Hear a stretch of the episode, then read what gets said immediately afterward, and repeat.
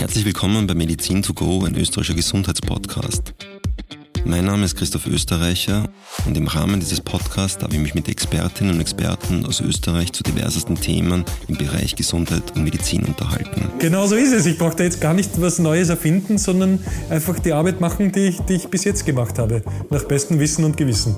Wir besprechen ja auch, welchen Einfluss die Gesundenuntersuchung bei der Vermeidung von Herz-Kreislauf-Erkrankungen hat und was ein Stroke-Unit auszeichnet. Aber, aber, aber das ist eben das, warum man wirklich, wirklich schnell sein muss. In einer eigenen Serie besprechen wir die Erkrankungen von berühmten Patienten wie Ludwig van Beethoven, Gustav Mahler und erörtern, wie sich die Behandlung dieser Erkrankungen über die Jahre verändert hat. Dieser Podcast ist eine Initiative von Böhringer Ingelheim. Viel Vergnügen beim Zuhören. Herzlich willkommen zur heutigen Folge von Medizin to go, ein österreichischer Gesundheitspodcast. Der Titel der, heute, äh, der heutigen Folge lautet Gicht, eine Erkrankung der Könige und aus diesem Grund habe ich mir eine bekannte Gesprächspartnerin eingeladen, mit der wir uns, mit der ich mich schon einmal über Rheuma unterhalten habe und da sind wir mal der Frage nachgegangen, was eigentlich Rheuma ist und heute wollen wir besprechen, was eigentlich Gicht ist. Liebe Frau Dr. Sautner, herzlich willkommen. Vielen Dank, dass ich wieder die Zeit genommen habe. Vielen Dank für die Einladung, Herr Dr. Österreicher. Ähm, was ist denn eigentlich Gicht? Was versteht man eigentlich darunter? Gicht ist in unseren Breiten die häufigste entzündliche Gelenkserkrankung. Ja? Das heißt, wir haben oft damit zu tun. Und ich glaube, Sie haben das Stichwort schon gebracht. Gicht hat man früher als die Erkrankung der Könige bezeichnet. Warum? Weil damals, also im Mittelalter und in früheren Jahrhunderten, vor allem Könige und reiche Leute ausreichend Ernährung hatten, auch Alkohol getrunken haben und so zu ihrer Gicht gekommen sind. Heute ist die Gicht ein wie ich schon erwähnt habe, die häufigste entzündliche Gelenkserkrankung bei uns und ist ein echtes äh, Breitenphänomen geworden. Was passiert?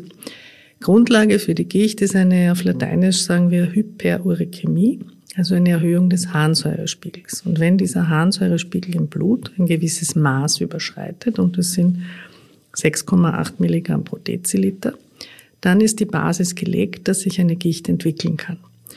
Diese Harnsäure reichert sich dann in Gelenken an, hauptsächlich in Gelenken, kann sich aber auch in Schleimbeuteln oder in Sehnen anreichern und kann dort, wenn der Harnsäurespiegel ausreichend hoch ist, können diese Harnsäurekristalle ausfallen, wie wir sagen, und dort lokal eine ganz starke Entzündung machen. Und das ist dann eben äh, der erste oder, oder der wiederholte Gichtanfall.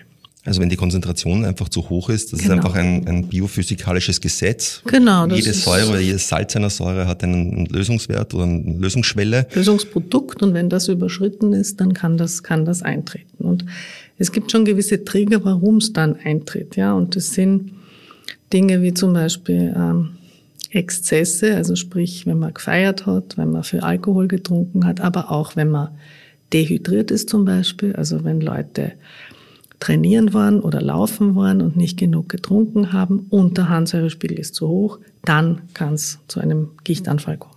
Gut. Die nächste Frage wäre dann die, die, die logische Konsequenz wäre nachher, woraus entsteht denn Harnsäure? Also Sie haben schon gesagt, Ernährung ist ein wichtiger Punkt. Das ist immer Heinrich der Achte wäre ein, ein, ein, ein berühmter Patient gewesen und dann Ludwig der 14. Also alle die, die man auch kennt ja, für Völlerei.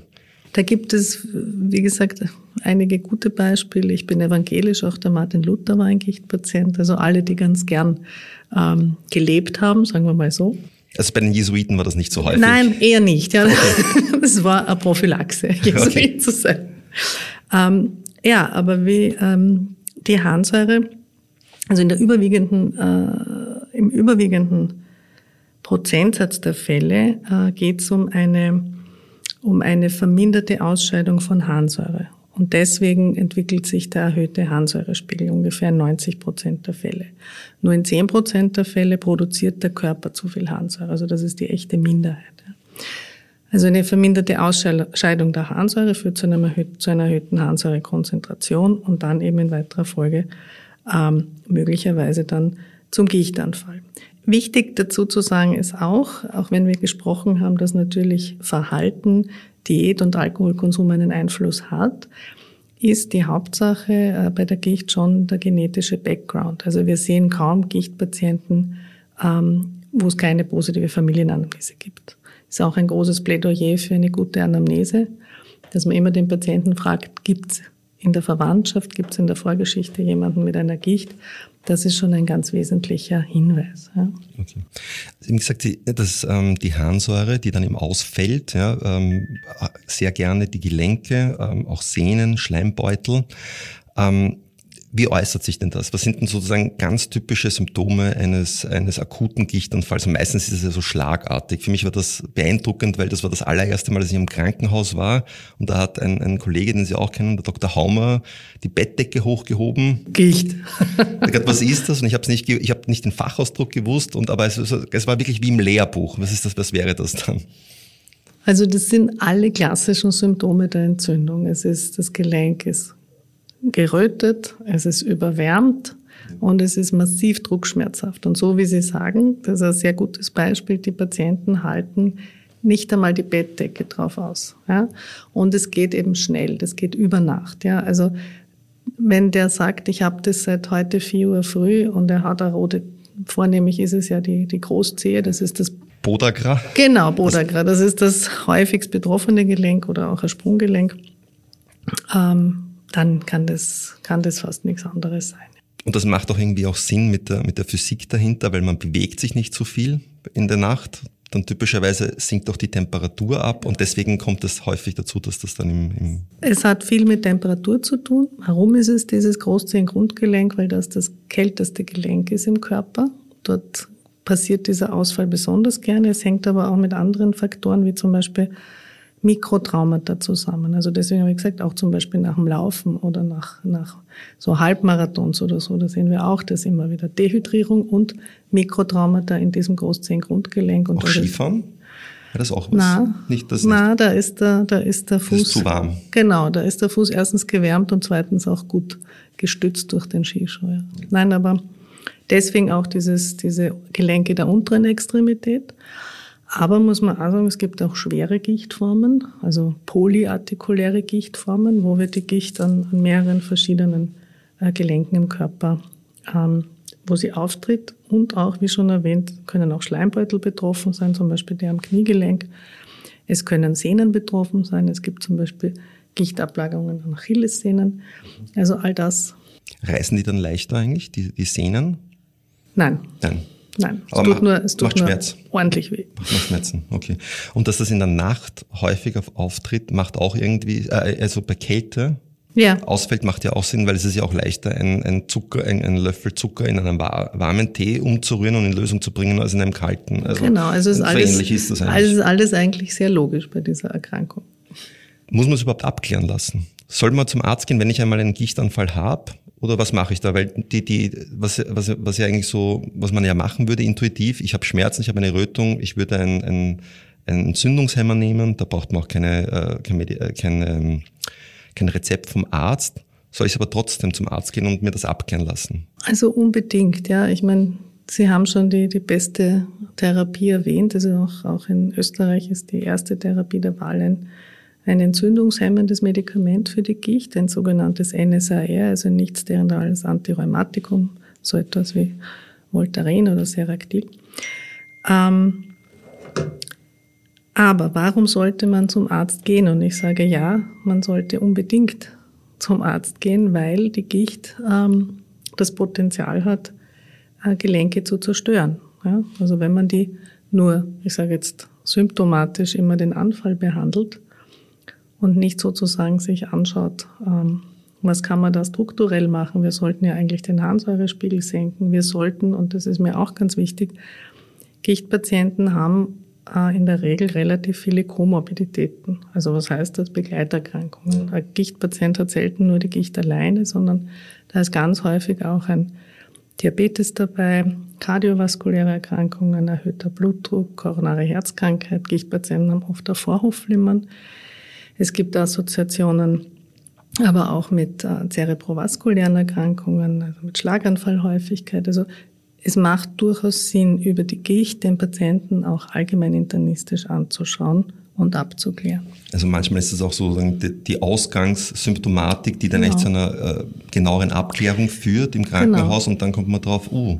Die Spitze des Eisbergs, ja. Genau. Und, und das sollte man nicht versäumen, das ist mir ganz, ganz wichtig. Ja. Okay.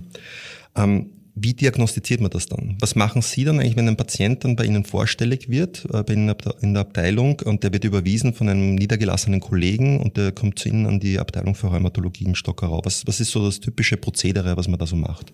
Also man muss dazu sagen, die Gicht wird im niedergelassenen Bereich an und für sich sehr sehr gut und suffizient behandelt. Ja, ist auch nicht schwierig. Eigentlich, es ja. ist an und für sich nicht so schwierig. Trotzdem muss man sagen, diskutieren wir auf allen, auf allen Kongressen immer noch, warum in Summe die Gicht noch nicht gut behandelt ist, ja, weltweit, obwohl es eigentlich sehr gute Methoden dafür gibt und, und Medikamente dafür gibt. Das hängt aber auch damit zusammen, dass Gichtpatienten nicht gerade die Jesuiten unter den Patienten sind, also die auch gerne die, essen und genau, gerne trinken und gerne dann auch essen, nicht wahnsinnig gerne Tabletten schlucken, jetzt auch nicht super gerne ihren Arzt regelmäßig sehen und all das ist natürlich zu berücksichtigen. Aber zurückkommend auf die Frage, wie diagnostiziert man eine Gicht? Ähm, Goldstandard ist noch immer die Punktion des Gelenks und der Nachweis dieser schon erwähnten Harnsäurekristalle. Es gibt aber von allen Fachgesellschaften auch die Empfehlung, dass man,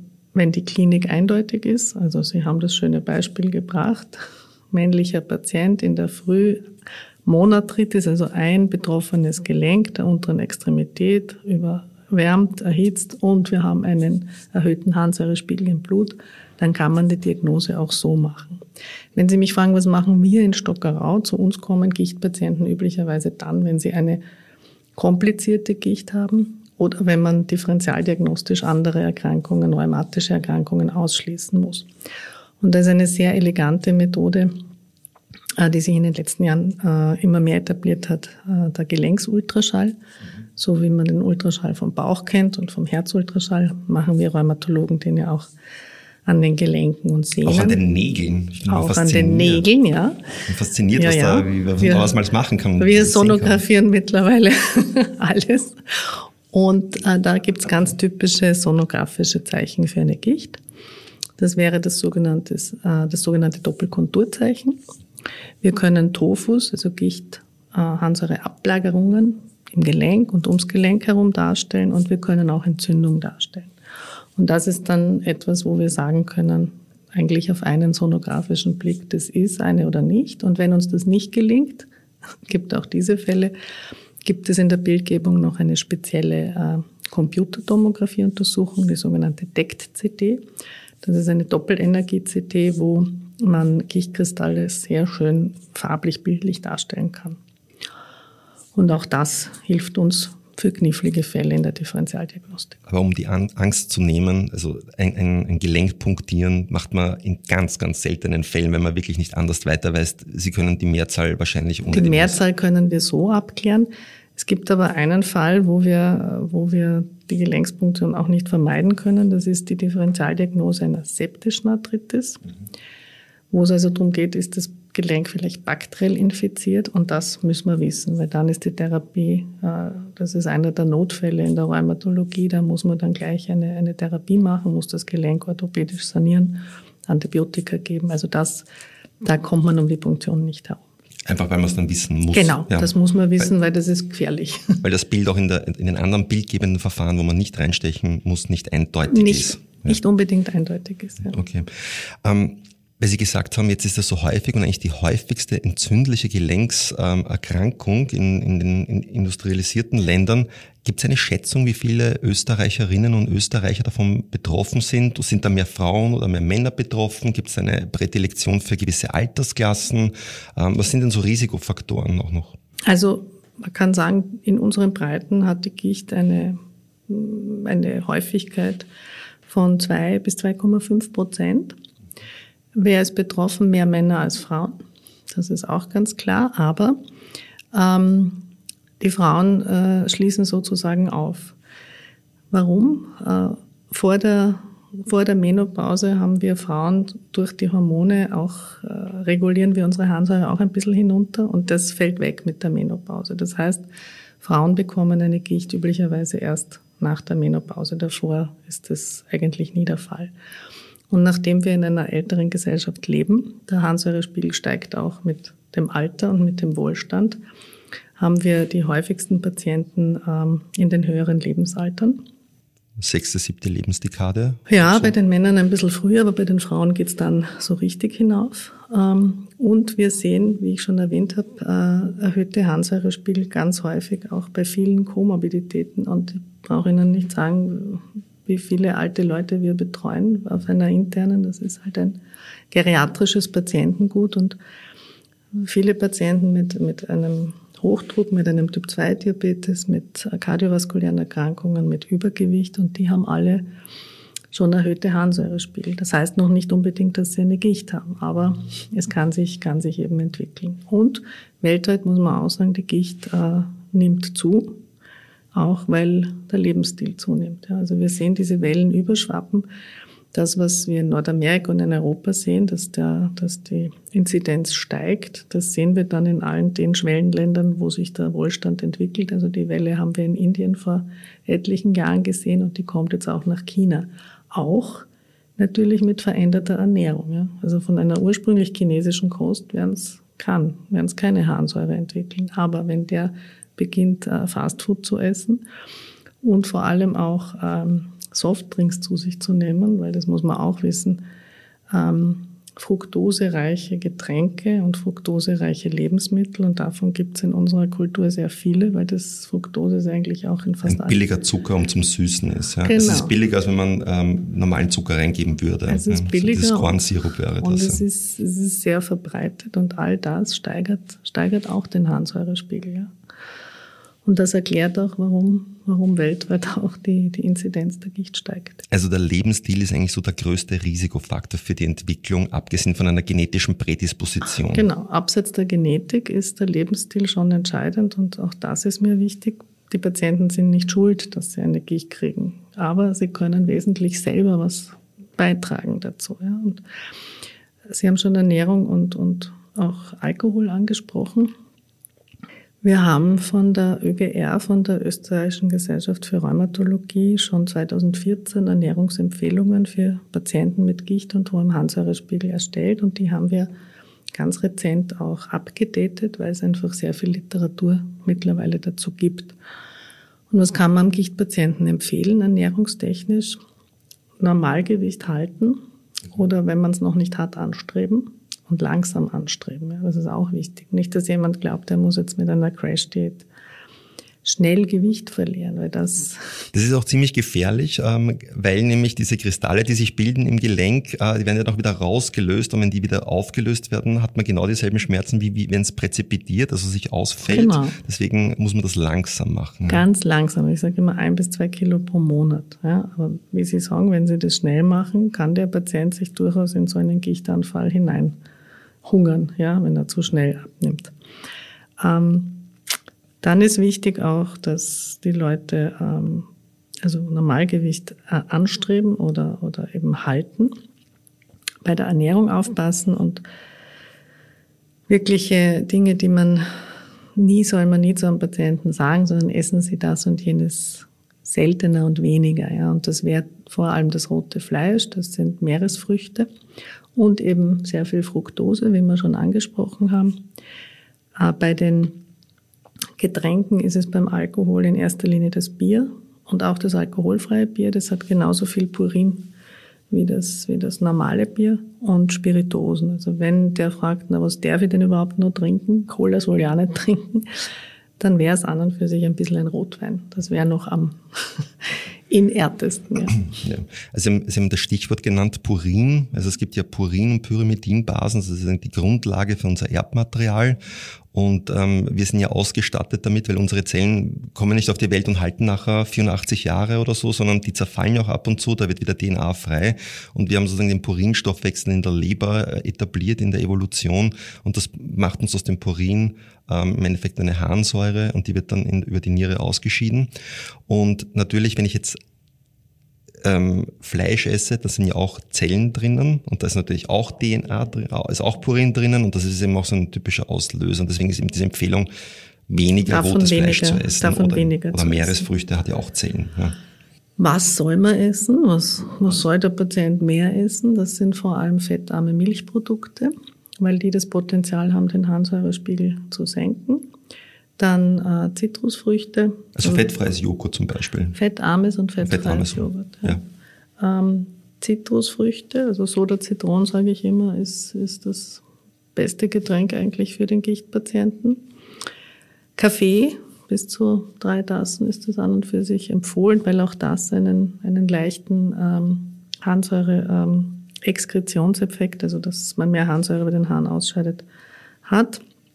Und es gibt auch eine, eine Hinweise dafür, dass gewisse Kirschensorten, ähm, vor allem die Montmorency-Kirsche hier, äh, wenn die Saison hat, dass die hier auch einen, einen harnsäuresenkenden Effekt hat. Und natürlich die Basismaßnahmen, sprich ausreichend trinken. Ja. Ich habe auch schon die Dehydrierung angesprochen, also schauen, dass man wirklich mindestens zwei Liter und ich meine, wir leben in der Erderwärmung, in den warmen, wärmeren Zeiten drei oder mehr Liter zu sich nimmt am Tag. Okay. Wie viele Patienten kommen eigentlich rein mit dieser akuten symptomatischen Behandlung aus? Und dann mit den Ernährungsempfehlungen, weil man kann ja sozusagen auch anders eingreifen, noch medikamentös. Genau, dann kommen wir jetzt zur Therapie. Ähm, was kann man dem Patienten sagen, wenn der sagt, ich halte mich jetzt mit der Ernährung, was kann er erreichen? Also im Schnitt kann er den Harnsäurespiegel um 1 bis 1,2 Milligramm pro Deziliter senken. Das ist in den allermeisten Fällen nicht ausreichend. Ja? Das wären dann ungefähr 20 Prozent. Genau, ungefähr 20 Prozent. Also die Gichttherapie setzt sich aus mehreren Säulen zusammen. Das, was wir schon besprochen haben, also das Anfallsmanagement, das, was den Patienten ja auch zum Arzt treibt, ja, der Schmerz. Das kann man machen mit diesen Entzündungshemmern, mit den NSAR. Oder man gibt ähm, ein sogenanntes Colchicin, das ist ein Spindelgift, was hier auch in der Akutphase sehr gut wirkt. Und die dritte Möglichkeit ist ein, sind äh, Steroide, also das Cortison. Ja. Auch das wirkt sehr gut. Und man muss sagen, diese angesprochenen NSAR sind natürlich auch nicht für alle Patienten geeignet. Schon gesagt, viele Begleiterkrankungen, also wenn kardiovaskuläre Erkrankungen sind, wenn zum Beispiel Entzündungen oder Geschwüre im Magen-Darm-Trakt sind, darf man die nicht geben. Oder Nierenerkrankungen. Oder Nierenerkrankungen. Also da muss man immer den ganzen Patienten sehen und das bringt uns wieder dazu, Gicht ist nur eine die Spitze. chronische Erkrankung. Eine letzten. chronische Erkrankung, ist aber nur die Spitze des Eisbergs oft. Ja. Also Anfallsmanagement, das zweite ist dann Harnsäuresenkung abseits von Lebensstilmaßnahmen und dafür gibt's auch mehrere Präparate, die man einsetzen kann.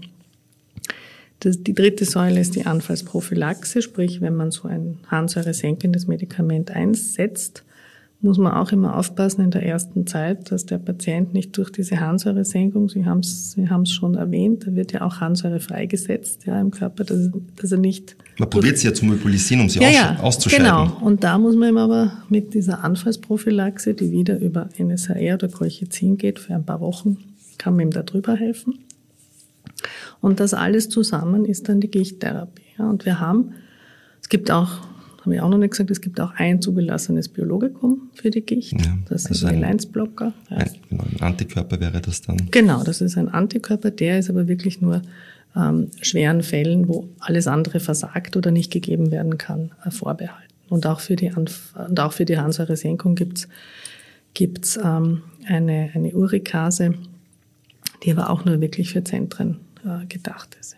Aber ich glaube, wir haben einen ganz, ganz wichtigen Punkt gemacht, dass es eine chronische Erkrankung ist. Also das letzte, also deswegen habe ich nochmal nachgefragt, ja, weil äh, das letzte, was ich, äh, oder was glaube ich, da spreche ich mal für uns, was wir machen wollen, dass die Leute einfach einen Entzündungshemmer nehmen, den man ja relativ leicht kriegt, auch teilweise ohne Rezept und so weiter, und dann einfach sich denkt, oh, der, der, der, der die große Zehe ist geschwollen. Ah, ähm, die haben ja auch gesagt, da nimmt man Entzündungshemmer, aber das reicht eben nicht. Das ist eine chronische Erkrankung.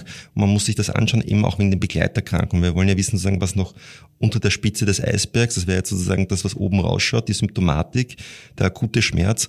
Aber im Endeffekt geht es ja auch darum, zu schauen, was unter der Wasseroberfläche ist. Und leider sind das eben gibt's sehr häufig vergesellschaftet mit äh, Begleiterkrankungen. Ja, und ähm, die Gicht an sich hat natürlich auch das Potenzial, wenn sie länger unbehandelt ist, also sprich, wenn man nur immer die Anfälle behandelt, werden die, werden üblicherweise die Schübe häufiger. Ja? Also wenn man immer nur den Anfall behandelt, aber nicht die Harnsäure senkt und sich nicht sonst dem Patienten widmet, werden die Schübe häufiger und das alles hat das Potenzial, die Gelenke auf Dauer kaputt zu machen. Und auch das sehen wir leider immer noch, nicht mehr so, nicht mehr so häufig wie früher, wo auch unsere Therapeutika weniger waren. Aber wenn man die Gicht nicht behandelt und, äh, und vor sich hin köcheln lässt, dann hat das das Potenzial, Gelenke zu ruinieren. Ja. Und das ist ja auch eins der Beispiele, zum Beispiel, die ich immer die Medizinstudenten ähm, rezeptieren habe lassen, ja, weil es einfach wirklich so leicht ist. Ja, es ist einfach so eine leicht zu diagnostizierende Erkrankung und auch eine leicht zu behandelnde Erkrankung und sie ist vor allem so häufig. Und im Endeffekt die, die richtige, die rechtzeitige Diagnose und rechtzeitig oder frühzeitig zum Arzt zu gehen, hat so viele weitere Implikationen auf Begleiterkrankungen. Eben, man verhindert, dass das Gelenk zerstört ist. Und das ist, was, das, was an Gelenkmaterial weg ist, ist weg. Das kommt ja nicht mehr wieder. Nein, das kommt nicht wieder. Aber wie gesagt, das ist eine, eine ewige Frage in der, in der Rheumatologie und in der inneren Medizin. Warum? warum die Patienten eben nicht kommen. Und das hängt mit einigen Faktoren zusammen, sicher auch mit der mit der Struktur des Gichtpatienten. Aber wichtig ist, wie gesagt, ihm auch mitzugeben, dass wenn er, wenn er sich mit dieser, wenn er sich mit der Gicht auseinandersetzt und wenn er sich auch mit der Ernährung auseinandersetzt und mit seinem Lebensstil und mit seinem Körpergewicht, dass er sich selber mit, als, auch als internistischer Patient wirklich etwas Gutes tut ja? und eine gute Investition in die nächsten Jahre macht. Das war ein sehr schönes Schlusswort. Liebe Frau Dr. Sautner, vielen, vielen Dank, dass Sie sich wieder die Zeit genommen haben. Freut mich vor allem sehr, dass wir über so eine häufige Erkrankung diesmal geredet haben. Das letzte Mal haben wir so einen Rundumschlag seltene, gemacht. Genau. Das nächste Mal machen wir eine seltene. ja, ja, machen wir selten. Das heißt, wir machen eine seltene Erkrankung, aber es ist sehr, ich finde es wichtig, weil es ist so häufig und jeder kennt jemanden ja. und es wäre schade um jedes Gelenk, das da irgendwie zerstört wird. Ja? Absolut. Und um jeder Herzinfarkt, den, man da nicht erkennt und jeden genau. Diabetiker, und, Diabetiker. Wir, also wir wir freuen uns, was heißt wir freuen uns? Wir freuen uns nicht, wenn die Leute Gicht haben, aber wir freuen uns, wenn sie kommen und wenn wir, wenn wir da was Gutes tun können. Das war die heutige Folge von Medizin to Go, ähm, ein österreichischer Gesundheitspodcast. Dieser Podcast ist eine Initiative von Böhringer Ingelheim. Mein Name ist Christoph Österreicher. Vielen Dank für Zuhören.